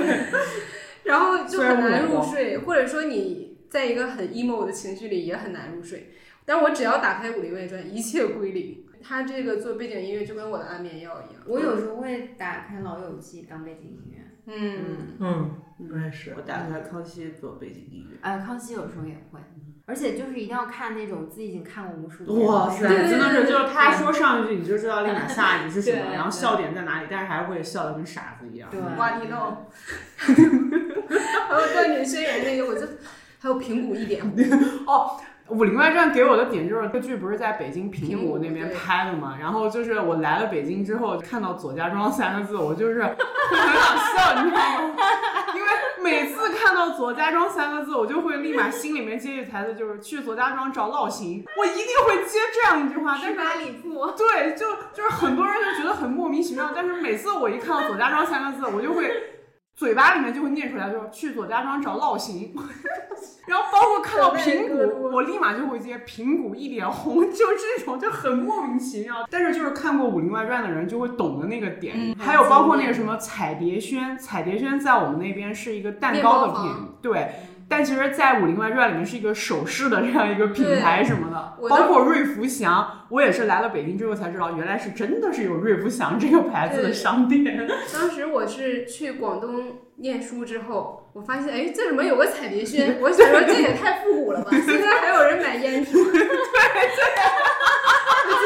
结果外面是卖蛋糕的，无语，对。就是这种点，就直到现在，你看，我是十三岁那年应该看的是那《武林外传》，这都过去十几年了。哎呦，突然暴露一下自己的年龄，因为好笑的点太多，太多了，对，里面梗太多了。年底的时候也会重看周星驰的一些很古早的一些九几年的那些电影儿，完全是因为小时候的记忆。我记得小时候，我我叔叔他第一次买了那个 VCD，那会儿还没有 DVD。随着 VCD 送了两盘光碟，然后一盘就是成龙全集，一盘就是周星驰全集。就是那个时候，一个光碟里边其实压缩了很多很多电影了，然后包括什么《九品芝麻官》《家有喜事》国产零零七，然后《审死官》什么之类的，就就都是九十年代周星驰和王晶，包括逃学威龙，对，逃学威龙等等，整蛊专家什么之类的，周星驰全集，算死草。回魂夜等等，因为是会跟全家人一起看嘛，一般都是那种 VCD，平时也不会开，就是过年的时候家里的人也都放假，然后我们也放假，然后就会一起看那些东西，周星驰的电影，当然是国配版的，不是粤语版的，而且我们看完之后还会演，就是一帮小孩去那个院子里面演，然后你一般过年的时候都会回爷爷家嘛，就是我爷爷他们当时就在农村生活。那个院子特别大，然后我们就从院子里面演这些东西，就包括每年的春晚演完了，第二天也都会全部都演一遍那种感觉。就是刚刚是佳琪说的，就是冬天会刷的一些的关键词就在一起。其实在一起的这种记忆还是蛮珍贵的，包括我们喜欢看的一些剧和电影也都是那种好像家长里短有一些，然后全家人在一起，我偶尔也会。抽时间就是会刷的，包括我爱我家，就是那种全家人在一起的那种感觉。然后前段时间不是哈利波特二十周年重聚，有什么继老友记二十周年重聚之后，哈利波特也二十周年重聚，所以前段时间又把哈利波特重新看了一遍。然后我就觉得跟小时候看可能又会看出来很不同的一些东西，包括我们特别不想动脑子的时候，又会把复联系列，包括那个整个漫威宇宙的那种看一遍。首先观影过程是很爽的，然后另外一个就是他们价值观也很正面嘛。超级英雄好像永远都是不会过时的一种价值观，嗯嗯，而且他也有那种所谓的少年心气的那种感觉。包括《指环王》跟《霍比特人》也是我会重新会刷的一些，因为这种史诗也是常看常新。前段时间我看有人在评价说，二零二一年电影圈发生的一些大事嘛，就是会提到重映的《指环王》，有些人打一星，到底是什么情况嘛？这我就觉得，唉，很年轻现代的的年轻的一些小孩，他会觉得说啊。第一部好像什么信息都没有交代，然后还那么长，到底是要说啥呢？然后他就会怒打一星。其实这个心态我是经历过，嗯，这也是我一直以来觉得有点遗憾的事情，因为我发现我好像没有童年，就是我从小就住校嘛，所以我只看过奥特曼，因为我住校的时候男生会把奥特曼拿到学校让老师放，剩下所有大家看过的。无论是那些动画片，还是什么《哈利波特》系列、《指环王》系列，包括超级英雄系列，我一部都没看过。等我长大开始发现世界有这个东西的时候，我其实因为一开始没有跟上这个步调，我就是很难代入。像《指环王》前一阵重映，我都去看了，它那个毕竟是很多年前的了嘛，在当年还是非常之惊艳的。现在我再拿我成长之后的那个心态去看，我就会肯定是没有。如果说像你们很小就看过。那种当年的震撼，然后我对这种是感觉到很遗憾的，我就觉得我一直在重新去 给我的童年补上这些东西，但是完全找不回那个感觉，所以我就是说，沙丘可能是我唯一一个赶上的这种系列，真的有一些东西你错过了就是错过了，你把它塞到那个宇宙里，你告诉他有多好，在他那个年龄没有跟随一起长大过，这个东西对他来说。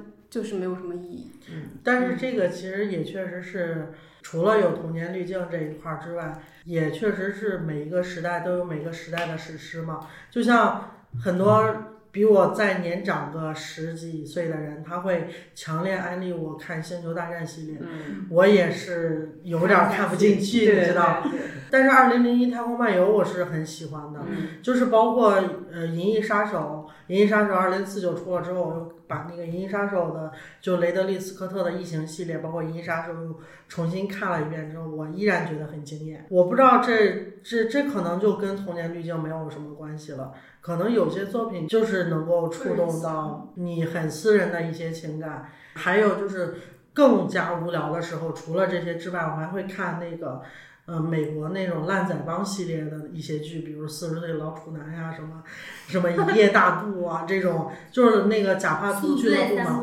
对，就是假发图系列。你像什么詹姆斯·弗朗哥、塞斯·罗根，包括演蚁人的那个保罗·鲁德，他们 包括史蒂夫·卡瑞尔，就是他们都是那个所谓的烂仔帮里面出来的一些人嘛。然后那些人拍了很多，就有点像美式性喜剧这种感觉的，屎尿屁有一有一点这种感觉。然后那个时候就很解压，我觉得就是即使是现在看，还是会觉得很好。我不追求什么意义，或者是输出什么价值，然后我就是。一帮烂仔，他们也很有才华。其实，他每个人单独拎出来都会有一些，包括詹姆斯·弗朗哥是很帅的一个人。但是我就是我自己拍一部有的没的剧，然后就灾难艺术家，灾难艺术家，然后讽刺房间的那个，然后包括他们拍的一些刺杀金正恩，什么世界末日，包括当时他跟那个安妮海瑟薇主持第多少届 奥斯卡，因为他拍大了嘛。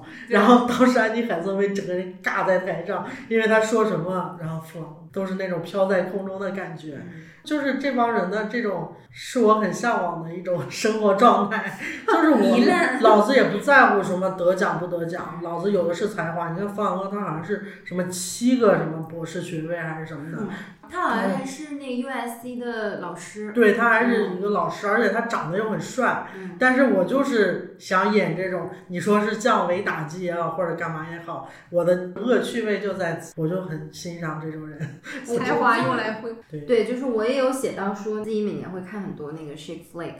因为这种就是太多了，比如说那个 Mean Girl 贱女孩，对，其实林赛罗汉演了挺多这种，包括迪士尼也拍了很多，就这种什么公主大兑换、律师俏佳人。他其实没那么喜欢你，还有伴娘，伴娘我太喜欢，我真的超喜欢伴娘那个电影，他就是女版的那种宿醉的感觉，对对对，就女 loser 那种感觉。嗯，对，我也挺喜欢看。我还想要过桑德拉布洛克的假结婚，我也假结婚我也看了，觉得看好爽。对对对对，桑德拉布鲁克好像演过很多这种，然后包括安妮海瑟薇什么《公主日记》啥的。安妮斯顿其实也演过很多。对对对，还有什么《初恋五十次》。初恋五十次，对对对。就好多那种美式的小妞电影，还都蛮好的。首先，他俊男靓女嘛，然后又有一个纠结的爱情故事，看上去也很轻松，然后最后又一个 happy ending，我还蛮喜欢这种。其实我觉得《Chick Flick》里面的性别意识都不是那么好吧，虽然他也会强调说女主最后很独立呀，很什么，但是他还是走向那种传统意义上的人生赢家的感觉，就是又有钱又有事业，然后又有男人。嗯，对，就是很 Barbie，对，很 Barbie 的那种爱情故事嘛。就虽然性别意识不是那么好，但是最后反正也是一个那种合家欢电影，就看看笑笑，我觉得还好，轻松愉悦。对，就是包括什么西雅图夜未眠、幸福终点站、恋爱假期、电子情书、对，P.S. I love you 啊，对对对，哇，真就是 Pretty Woman，这些我一个都没看过，你没有人生，是一个精神大麻的那种感觉，我不知道我形容的对不对啊？我好像有一段时间恋恋笔记本没看过，我知道这些我都听说过，但我好像有一段时间就被偷走了。还有一部我特别喜欢《朱莉与朱莉亚》啊，对对对对对，我们还做过那个书的读书会，嗯，那个也是特别治愈，又是美食，又是个人成长，然后里面有一些爱情啊，但是就不得不说到的一个永恒的主题就是爱情。对，嗯，你们年底会看的很多爱情戏或者会磕的一些 CP 有哪些？我先说，我可能不会爱你，就是我。当年看完以后，几乎每年都要拿出来重新看一遍。当然，就很多价值观，你再回头去看的时候，会稍微有点问题啊。影响我比较大的是，它里面有句话就是“拥有就是失去的开始”。如果我不曾拥有的话，我就没什么好失去的了。当时 对我来说的话，是我的一个就是算是一个座右铭，就是我宁可不去拥有，我也不能失去。对对，大概就是这个意思。当时我很丧，其实现在是还是有点丧。被这句话打动了很多年吧，这样子，嗯，现在会稍微有点改变，但是就是他们俩的那种深情的那种感觉，因为可能跟我自己个人经历也有关系，每年的时候还是会找一个时刻啊，也不一定是冬天啊，就会拿出来重新看一下。我会看那个 Healer 治愈者，一个韩剧，嗯，哎，真的是每年都要拿出来看不止一遍。其实它从剧情上来讲，也就是韩国偶像剧嘛，肯定还是有一些。那个的成分，但是我当年特别喜欢，就是这个女主角，她非常的聪明，而且非常的机灵，因为她这个设定，这个男主简直就是一个蝙蝠侠一样的人物。我又不得不说，我还是有一些东亚女性的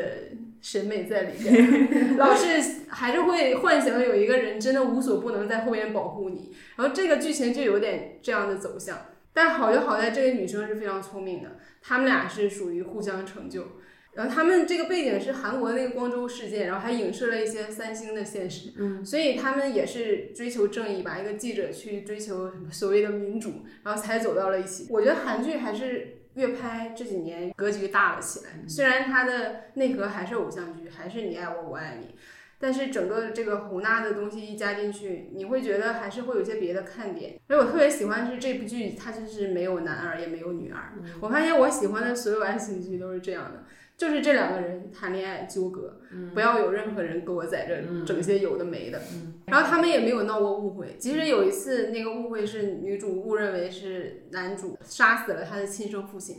她先是震震惊、生气，然后疑惑，转身还是跟男主说：“你赶紧去找证据证明不是你。”就是你知道这个整体你看下来就是舒服，你没有那个心思去想，哎呀，我还要跟谁争，然后他们之间还要虐。我就是看不了这些东西，所以这个就是我冬日治愈第一剧，嗯，就所以它也叫治愈者，也是在冬天进行下去的。还有一个就是《琅琊榜二》，我磕的就是金熙夫妇的爱情嘛。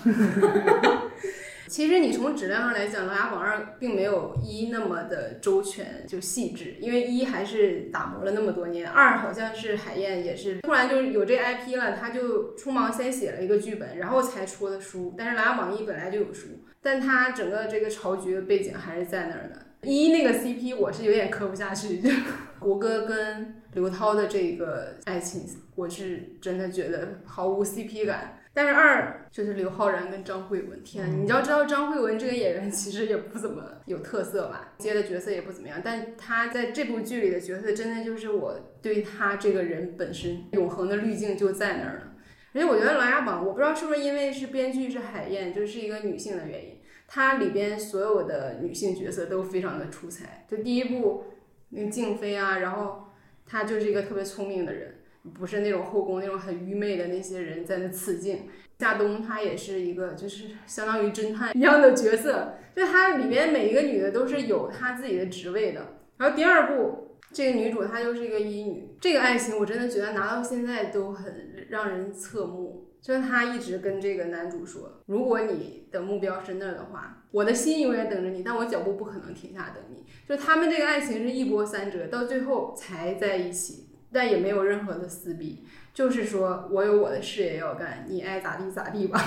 爱情戏当中一一旦纠葛，就会搞得。很粘连，比如说肢体接触，这个男女主要一方很娇羞，一方觉得哎呀，我是不是有些过于主动了？但他们就没有，他们在初期认识的时候，这个男主去拉这个女主上来，他们都是很自然，男的就伸手，女的就接，就是这么简单。我就觉得这一套行云流水让我觉得非常的爽。一开始的时候，佳期不就提到了往复书简百元玉二嘛？所以我在那个年底经常会刷的有关爱情的，好像就是跟百元育二相关的一些，就是日剧。当然也有不是他编剧的，就是宫本理惠子的，他的一系列的剧我还都蛮喜欢的。但是我其中最喜欢的就是《倒数第二次恋爱》，它也是两部嘛。第一部也是发生在冬天的故事，而且。算是炒红了镰仓这个地方，因为我之前去日本没有去过镰仓，然后就觉得一定要去镰仓一次。它里边讲的是一个四十五岁的没有结过婚的一个女性，跟另一个五十岁已经丧偶的男性之间吵吵闹闹的，其实都没有都不算是爱情，但是他们就阴差阳错，因为作为邻居就会有很多价值观的判断，一个是这种。在白天是都市光鲜的精英女性，夜晚的时候就是一个寂寞的成熟女性，然后每天醉醺醺的坐地铁回到家之后，而且因为这里边儿他们家里的所有人，你像有什么自闭症的妹妹、得脑瘤的弟弟啥的，就每个人好像都背负着一些包袱，然后就会想说要找这个人请教他，因为觉得她是一个很成功的女性嘛，所以两个人发生了一些就是很纠葛的，就是这种。还有一部剧就是叫《最完美的离婚》，它是板垣瑞二的编剧，特别喜欢这部剧。然后里边男主角不是英泰嘛，然后我还让我家猫叫了英泰。然后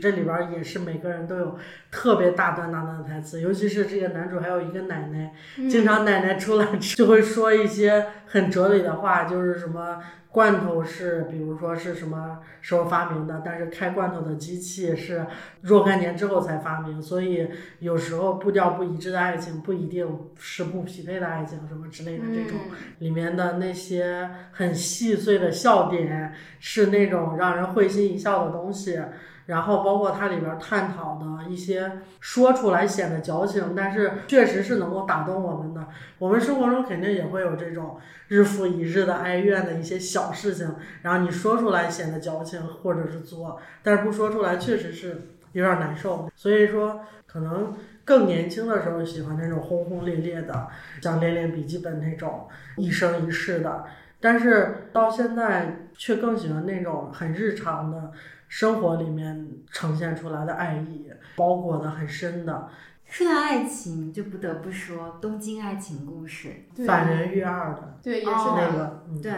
就是《东京爱情故事》，我觉得它更多可能是一种遗憾美吧。就是小的时候你看的时候，你你特别希望丽是香能够嗯和婉志在一起，然后就想把李美杀死。但是我现在重新来看，我会觉得这个结局就是最好的结局，因为我觉得婉芝根本配不上丽香。对对他太懦弱了。对，太懦弱了。然后，而且他身上其实有很多典型的，就是你也能看到父权制社会对于男性的那种规训，好像他要照顾看似比他更弱的弱者，然后他要什么负责任呀之类的，就这些狗屁的，就是社会的那种陈规旧俗的东西。而丽香她就是一个活泼、开朗、勇敢、自信，然后又真诚又乐观的这么一个女孩，我觉得她太好了，真的她太完美了。就特别喜欢，哪怕身上她的一些小任性啊、小瑕疵，你都觉得那么可爱。嗯所以我觉得，就最后这结局就是最好。但是我经常会去看那个大结局，不是他们俩就是说好走不同的方向嘛？然后这时候丽香突然转过来叫他丸子，然后就跟他挥手。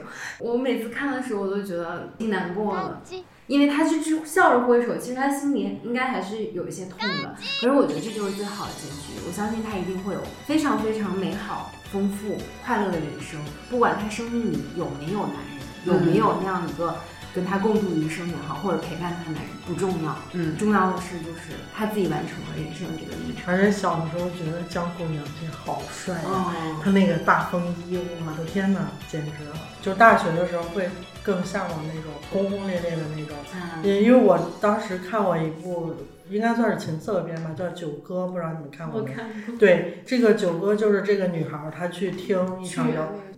摇滚演唱会，认识了一个男人，然后他们两个有九段床戏，放了九种不同的歌，哦，然后这个演唱会完了之后，这女孩就回到自己的国个家，能拍的挺好，这个特别唯美，就是那个特别唯美，而且这两个人就是从演唱会上认识，然后经历了九首歌的时间，然后就是从此是是相忘于江湖，哇，就是那种感觉是太那个什么了，当时对我的冲击力太大了。嗯，它跟《爱在三部曲》也有点异曲同工之妙。对对对，是的，而且就是我第一次对于字母圈有一点点了解，就是因为那个电影。嗯情色片跟色情片的一大区别是什么？是什么？色情片女主的胸一定非常大，但情色片女主的胸一定非常非常小。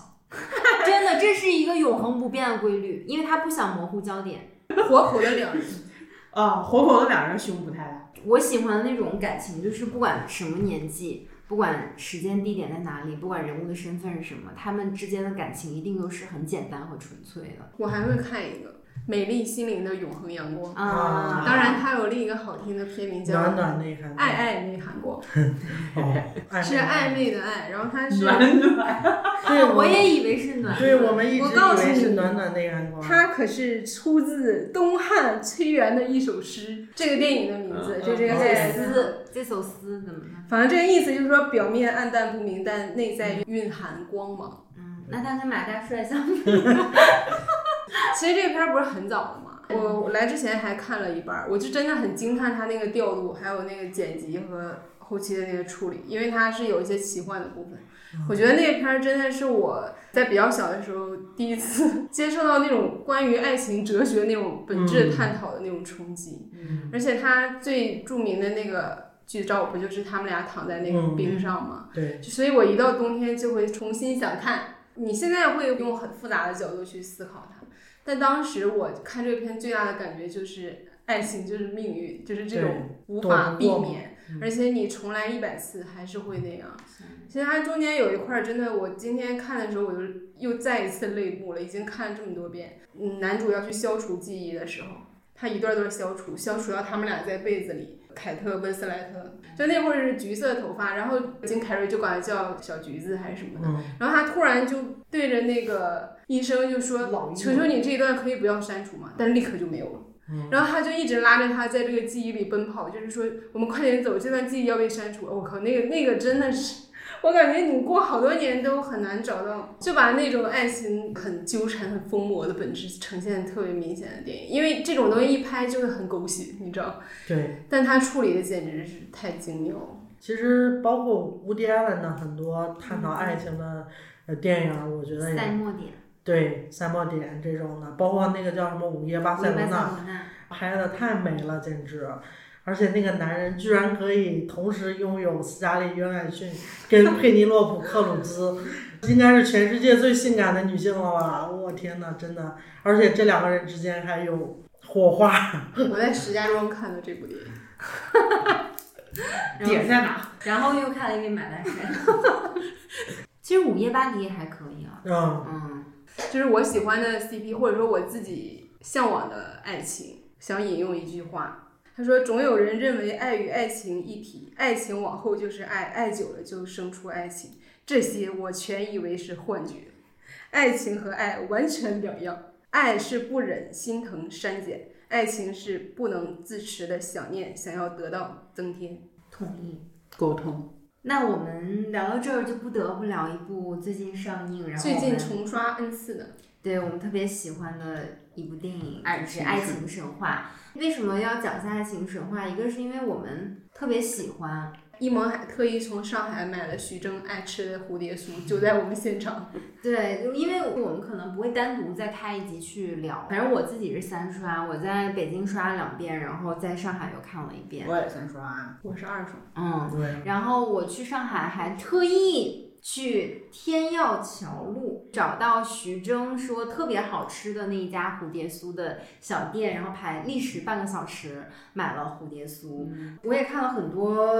演员的访谈嘛，就是很多人说他讲的是中年人的爱情故事，然后马伊琍就说她觉得他讲的不是中年人的爱情，而是中年人的情感关系，就或者是成年人的情感关系，然后是现代都市人的一个情感关系，它可能里面不光有。爱情也有亲情啊，也有友情这样的。我其实想讨论那些点是，就是徐峥演的角色，你们觉得是很典型的上海男性的代表吗？我不太了解上海人，但是感觉听说上海男人都挺会做饭的。嗯，我我好朋友就是他们家一直都是他爸爸做饭，然后他妈妈。还很挑剔。它里面不是有个细节吗？他的那个杂货铺，鸿福杂货铺买东西的时候，来买东西的就全都是男性，就是那个细节里面可以体现出来。我有朋友，她郑州人，她男朋友也是上海人。她说她最受不了这段感情关系的一个小桥段，就是她跟她男朋友去逛超市，她男朋友能逛三个小时，然后她就一直想什么时候走，什么时候走。后来都让她男朋友自己去买东西，然后包括她男朋友擦鞋会。擦上一个小时，就是那种皮鞋，把这个所有的工具一排摆开，鞋油各种不同角度，就是很精细。对，然后他就是特别受不了。我觉得这可能或者大部分上海男人会有这种特点吧。嗯，其实老白那个形象是有原型的，就是我也看那个邵艺辉的那个采访，然后说的是他当时在上海认识了一个画家。是依照他那个原型来写的，包括他那个外国的房客，其实是他朋友的一个儿子，是一个中意混血的一个小伙子。玛雅的那个小姑娘原型是那个画家本身自己的混血的小朋友，这样子。包括那个老乌那个角色，就是老乌太老克勒，呃，对，就是很典型的那个上海雅苏的那种感觉。其实我不知道他是不是典型上海男人，但是我觉得在我看来这一点不是很重要，就是他像不像上海人。因为我觉得徐峥这个角色跟倪虹洁这个角色就是主流意义上性别的对调，嗯，就你会觉得女人才应该做徐峥做的那些事情，然后男人才应该是倪虹洁那样，所以我也不在乎他是不是真的很上海。当然，他更像上海的话，会让这个片子更有说服力，因为是在上海拍的。嗯，对。另外就是你们发现。马伊琍演的这个角色，她没有名字嘛，她就叫李小姐。对，啊，她从来没有出现过她的名字。嗯。然后我之前看访谈的时候，马伊琍就说说她觉得这个角色不需要名字。嗯。因为她说上海人就是管不管你是小姑娘也好，你是老太太也好，他们都叫小姐。嗯。就他们是永远给你一种少女感嘛，虽然这少女感我们也就是存疑，但是他他的意思就是说，你可能不是某人的太太，嗯，你也不是。女士感觉是比较成熟，感觉你永远就是一个小姐，而且这个小姐是没有贬义的，所以她觉得这个角色不需要名字，嗯，没错，因为她是一个很有神秘感的角色，嗯，所以这样起名也挺恰当。对，嗯，另外一个我感触比较深的就是许峥代表男导演 向全体中国女性道歉的那一段，真的 神来之笔，真的。我记得那戴锦华之前在他那个视频的节目里面也讲过嘛，他说影视作品中的角色基本上可以分为四类，什么地母。荡妇、女巫和祭品，每一种都对应男性的一种需求。我也给大家安利一本书啊，叫《中国现代文学的性别意识》。其实我们之前直播的时候，我也安利过很多次了。里面作者也写到，他说现代男性作家笔下的女性形象可以分为四类：天使型、恶女型、堕落型和自主型。这可能是中国现代文学现代性最为匮乏的思想领域。我觉得金庸涵盖了这所有的 女性类型。对，而且就是他在做研究的时候，他其实 focus 的并不是说很多二三流作家，他 focus 都是在什么老舍呀、大文豪笔下的一些这个女性的角色。嗯，我印象最深就是那个田小娥。陈忠实的那个，对，就是很典型，非常悲剧的女性角色。一方面你觉得好像作者也挺同情她的命运，但另外一方面你看他所有的铺陈和书写都非常的男性，男性，对，是的，是的。啊，包括那个邵艺辉之前在他的那个公号里面也写到嘛，他说他见了这个三位女主角之后就觉得太喜欢她们了，所以就是在剧本上也有很多的改动，就是希望他们能够大放异彩。然后我觉得这是一个特别特别好的一个现象，我觉得可能属于中年女性的那个时代终于到来了。嗯，马伊琍其实当时是在 First 看到这个本子，她当时自己是很喜欢，而且她去参与的那期 First 就是海清在那个 First 颁奖典礼上发，对对对，有点尴尬，讲了女性演员、中年女性演员那一段，就正好是那一届。啊，然后马伊琍她跟徐峥是应该是一起参加那个 First 的时候，看到这个本子之后，她决定要去投拍，然后也决定要去出演，然后才有了后来这么一些事情。因为可能也是顺应了现在就是女性崛起的那种潮流啊，对吧？现在是一个女性时代的这样一个到来，然后使得《爱爱情长蛙》这个片子可能探讨的不只是爱情，还有就是女性在整个电影里面、影视化作品里面一个形象的一个大转变，这样子。我觉得这个片子让我觉得最难得的是，因为我们知道邵艺辉是一个女权主义者嘛，所以这一类女性题材的片子很容易拍的很说教，对，就是为了教你怎么去看待女人，怎么去跟他们处事，搞得就是很像上课一样。嗯，但是特别难得的是，我真的觉得他爱这里边每一个人。嗯，你能看到。这里边的角色，其实无论是男是女，他们都不是女权主义者。嗯，即使是倪虹洁这样的角色，她其实也会有一些所谓那种比较传统的言论吧。虽然她的行事作风已经不是那种主流意义上的女性了，尤其两个男主角就更不用说，老吴简直就是直男代表。我觉得他就是完全的意淫嘛，就是觉得这大明星也是会记着他一辈子的。最后还是这个大明星火了，他先狗带了。我就觉得导演特别爱他，因为。结尾不是讨论这个爱情到底是不是神话什么的吗？他可以把这个神话给任何一个人，但他就是给了老吴，给了一个这样一个最直男，还不如徐峥那个角色对女性那么贴心的这样一个人。因为他对待每个角色都是平视的视角，对他不一定你是你老白，你老吴，你是一个男性角色，我就要用一个女权主义者的这样一个视角来去贬低你这个角色在这个故事里面的一些重要性啊、情节性啊，他都没有，他就是一个很平视的这样一个平等对待的一个视角来去描写这两个人物，包括他儿子嘛，老白的儿子，白哥，白哥。对他也是现在那种江浙沪男生的那种典型的形象，就是爱美妆、爱化妆什么的，但也没什么。他也是找了一个北方的一个女朋友，就是给了每个人就是一个很平等的这样一个对待。我觉得这样还挺好。嗯，而且他很多女性的女性主义视角是暗含在电影里的，不会让男性觉得很冒犯或不舒服。嗯，包括你看他最后那个老乌和给他找了那么多可以办画展的地方，但是最后帮他解决问题的还是个女的，对啊，可是他也欣然接受了。其实那块台词表现很明显。一刷之后的话，如果是五分的评价的话是四分以上，但二刷之后反而是冷静了一下，大概是三星左右的一个片子吧。就是纯是从电影的角度来讨论啊，我们不讨论里面的性别意识也好，或者是价值观也好。首先，我是觉得他的音乐铺的有点太满了，其实让模糊了一下整个片子的焦点。然后另外呢，就是作为一个商业片来讲，它其实更像一个作者电影嘛。就是邵一辉，虽然我很喜欢他，但是他确实在里边夹带了很多私货。嗯嗯，然后包括不管是里边的一些所谓的台词、人物设置，好像都是邵一辉在直接穿过角色在跟你对话那种感觉。它其实就是一个很好玩的一个小品散文式的这么一个作品吧。我是觉得在人物设置上稍微有一点点刻意，而且很多的意象，包括里边马伊琍那个角色的鞋子，然后那个宁理擦鞋匠。他又是又喝咖啡，然后他讲一些哲学，对对对，护手霜的一些使用，最后关于费里尼的一些致敬，就是爱情神话的一些东西。我是觉得，虽然他编排的很合理，但稍微显得有点刻意。嗯嗯，有时候他又会想要多表达一些东西，但是又不想让观众刻意去观察出来。比如说，倪虹洁在 KTV 里送走了老白之后的一瞬间的一点失落。对，那块儿其实我挺疑惑的。对他跟每一个女人之间都会有一点物品的纠葛，比如像我刚刚说那个鞋子，Jimmy Choo 的那个鞋子，倪虹洁给他的转账，然后贝贝留在这里的那些东西，就是他妈给收走的那些东西，又会送了一次，好像就是每个女人都用一种物品去代替了，就是在老白的这个意识当中，当然它是电影的一种手法嘛，就是你不不免让我联想到，它是给每一个女人之间是连接的嘛，对于这个物品来讲，这个也有点刻意，我感觉。嗯，第一点就是李小姐设定就是典型的那种文艺女中年嘛，喜欢看话剧，虽然住的老破小的房子，接受过这种所谓的吃过西方面包的人，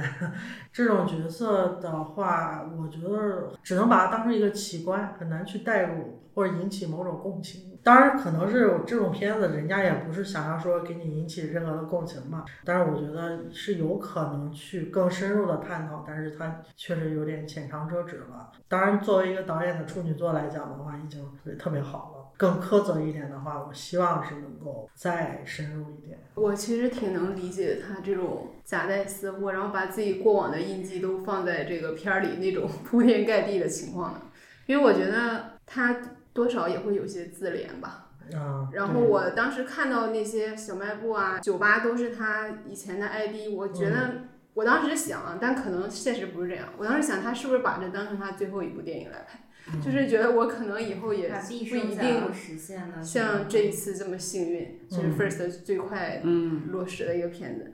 我觉得可能有这种心态，嗯所以就不克制。啊，还有你刚刚说讲那个，你们俩提到倪虹洁在 KTV 里面告别老白之后，在那里面失落的那个表情，其实我当时三刷的时候，导演来了，然后我有现场问过他这个问题，我想问就是。跟你们一样疑惑，就是为什么要设置那个情节？因为网上其实很多人对待那个情节的态度就是，你反而就觉得是一个败笔。但是导演的态度，他就是告诉你说，讲那未必，呃，倪虹洁演的那个 Gloria 就是因为老白而失落，他可能就是出于一个人的一个本性，觉得说，哎，这段关系能不能继续了？他是基于这个想法来去。这个我想比较像。或者他有没有可能是觉得，好像他生活里大多数都是玩咖，不管是他的对，他就导演有说到啊，对，辜负了一个好人对。嗯导导演说的意思就是说，讲他不一定就真的是对老白这个人嗯会有那个事，他只是说，哎，这段关系有没有这个可能性？哎，他觉得好像是没有这个可能性，而感觉到失落。虽然他下一秒就开始，哎，又开始融入到那个花花世界里面去了啊。然后那个导演说讲，反正电影拍出来就大家各自有各自的一个解读，这是嗯观众的一个视角了。但是他是没有刻意的非要说讲必须要表现 Gloria 对老白这个人，他肯定他是不喜欢他这种失落的感觉啊。这个是导演自己给我的答案。嗯。嗯，我之前在看那个也是主角访谈的时候嗯就说嘛，他们就说导演在现场还是很轻松的。他们这个组就是很晚开工，然后很早收工。对，而且他们说，作为一个第一次导长片的一个导演来讲，就是非常的难得，就是他自己完全知道他要什么，嗯，所以他不会让演员反复的试戏，包括你，哎，你这一条给我这种感觉，下一条给我另外一种感觉。他一条如果能拍到他想要的感觉，他绝对不会再重复。而且选的演员也很对啊，那倒是，对对，确实也是。是的，嗯，他有一点让我特别共情，我觉得简直就是我本人。就是他说他没法喊咔，他只会说好，就很好啊啊，对对。因为我之前我也幻想过我当导演什么样子，我在想，听着咔这种这么粗暴的话，或者说那种就感觉啊我是个导演了，就是这种身份的象征这种话，我真的是说不出口。嗯嗯。然后我没想到真的有一个人也会有这样的情况，我靠，那一刻简直灵魂穿越了。嗯。一个导演在一个作品里面夹带私货，这简直是没法避免的。因为这个作品几乎是属于导演本人的一个作品嘛。因为我突然想到之前那个沙漠拍《我要我们在一起》的那个导演，他不是最近也参加了一个类似于像导演请指教的一个综艺嘛？陈凯歌就曾经问过他说：“你拍《我要我们在一起》的时候，这个片名肯定是跟原著，就原著是一个帖子嘛？然后那个帖子就是与我长跑什么十年的什么嫁人了之类的。”然后他说：“那我要我们在一起，这个我是谁？就是我们，我知道是谁。”那沙漠就说：“ 是我。”陈凯歌一直不断的追问他嘛，然后沙漠就说：“啊，感觉被凯歌导演给看穿了的感觉。”然后他就说：“他说当时他拍这部戏的时候，正好是跟自己的前女友分手，所以他很希望在这个剧里边。”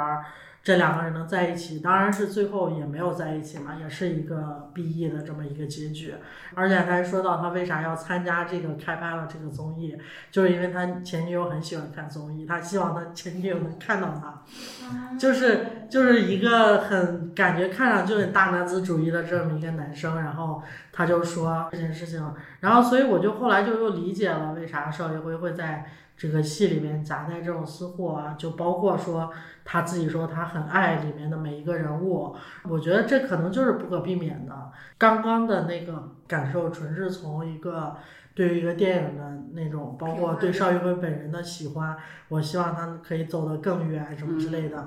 包括他那个书，如果人类没有爱情，对对对，他他那个书里边那些东西，我觉得好像比他电影里面更先锋或更锋利一点。我希望他能够拍出来这种感觉。他之前那叫《鸿福夜奔不复还》的时候，他就是很毒舌的。对，因为我发现我之前就关注过他，我后来搜邵艺辉想要关注他的时候，我发现哎，这人我怎么关注过？但这一茬我已经忘了，是后来我才回想起来，我就。意外的发现，我就说你以前是不是还写过什么什么什么？然后他说对我为什么改名？因为以前老骂人。我觉得他有点选择性把自己那个锋利的东西想抛弃了，可能会再捡起来吧。但是我不知道是因为觉得自己成为一个公众人物了才要掩藏起来，还是他自己心境有什么变化？嗯，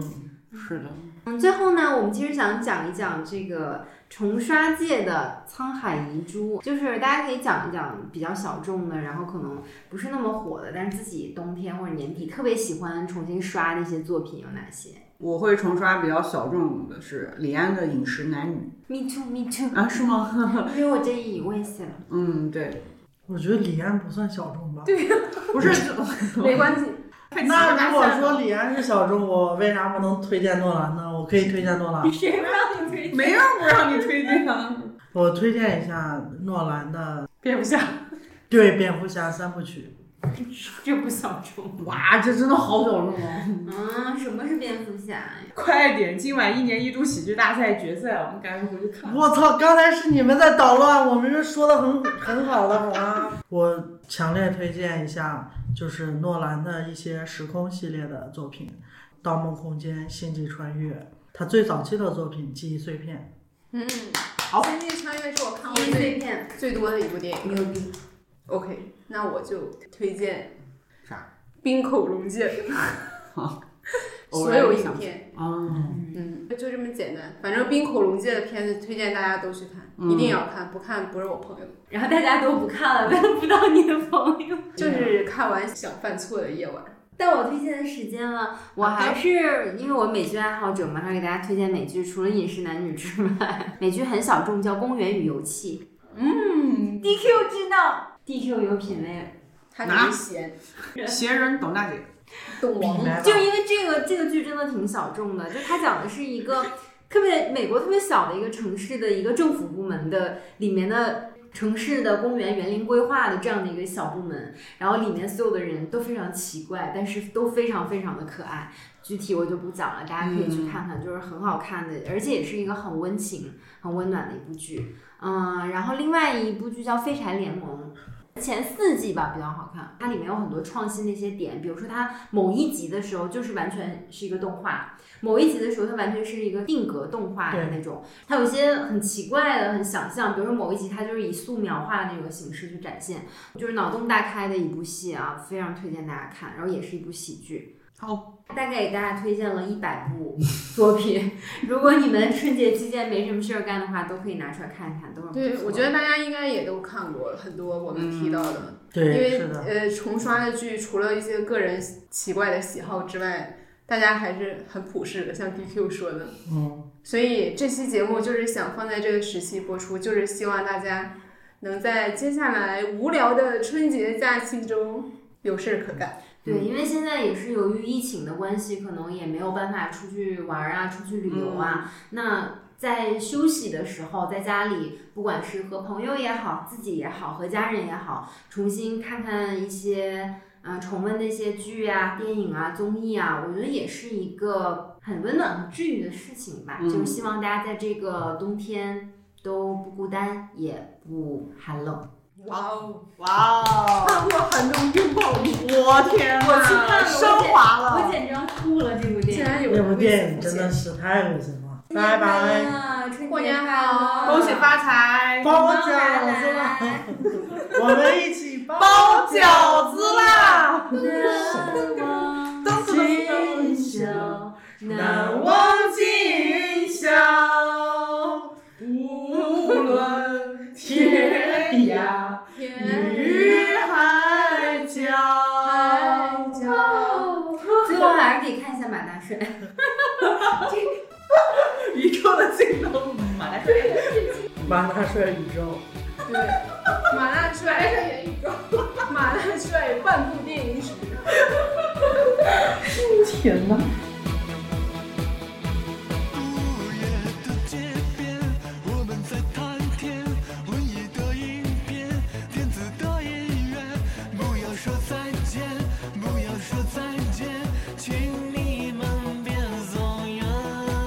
大播客平台搜索“深夜书店”，订阅我们的播客；在爱发电搜索“游心书店”，支持我们的创作。关注微博“游心书店”和公众号“每日游心”，及时获取我们的最新活动消息。也欢迎大家来游心书店以书会友，我们的地址是北京东直门东外五十六号创新园区。